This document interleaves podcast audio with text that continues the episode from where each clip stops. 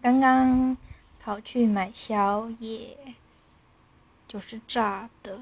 我买了杏鲍菇，嗯，叫什么鱿鱼，然后还有炸汤圆。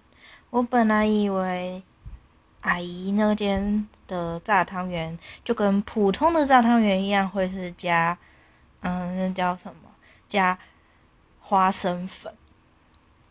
好吃嘛，对不对？然后又酥酥脆脆的，然后没想到，嗯，这家炸汤圆真的是够难吃，全部都是油，然后还非常的粘牙，呃，吃不完，我打算就是拿去丢掉。然后，然后它的它的杏鲍菇今天也是炸的特别油。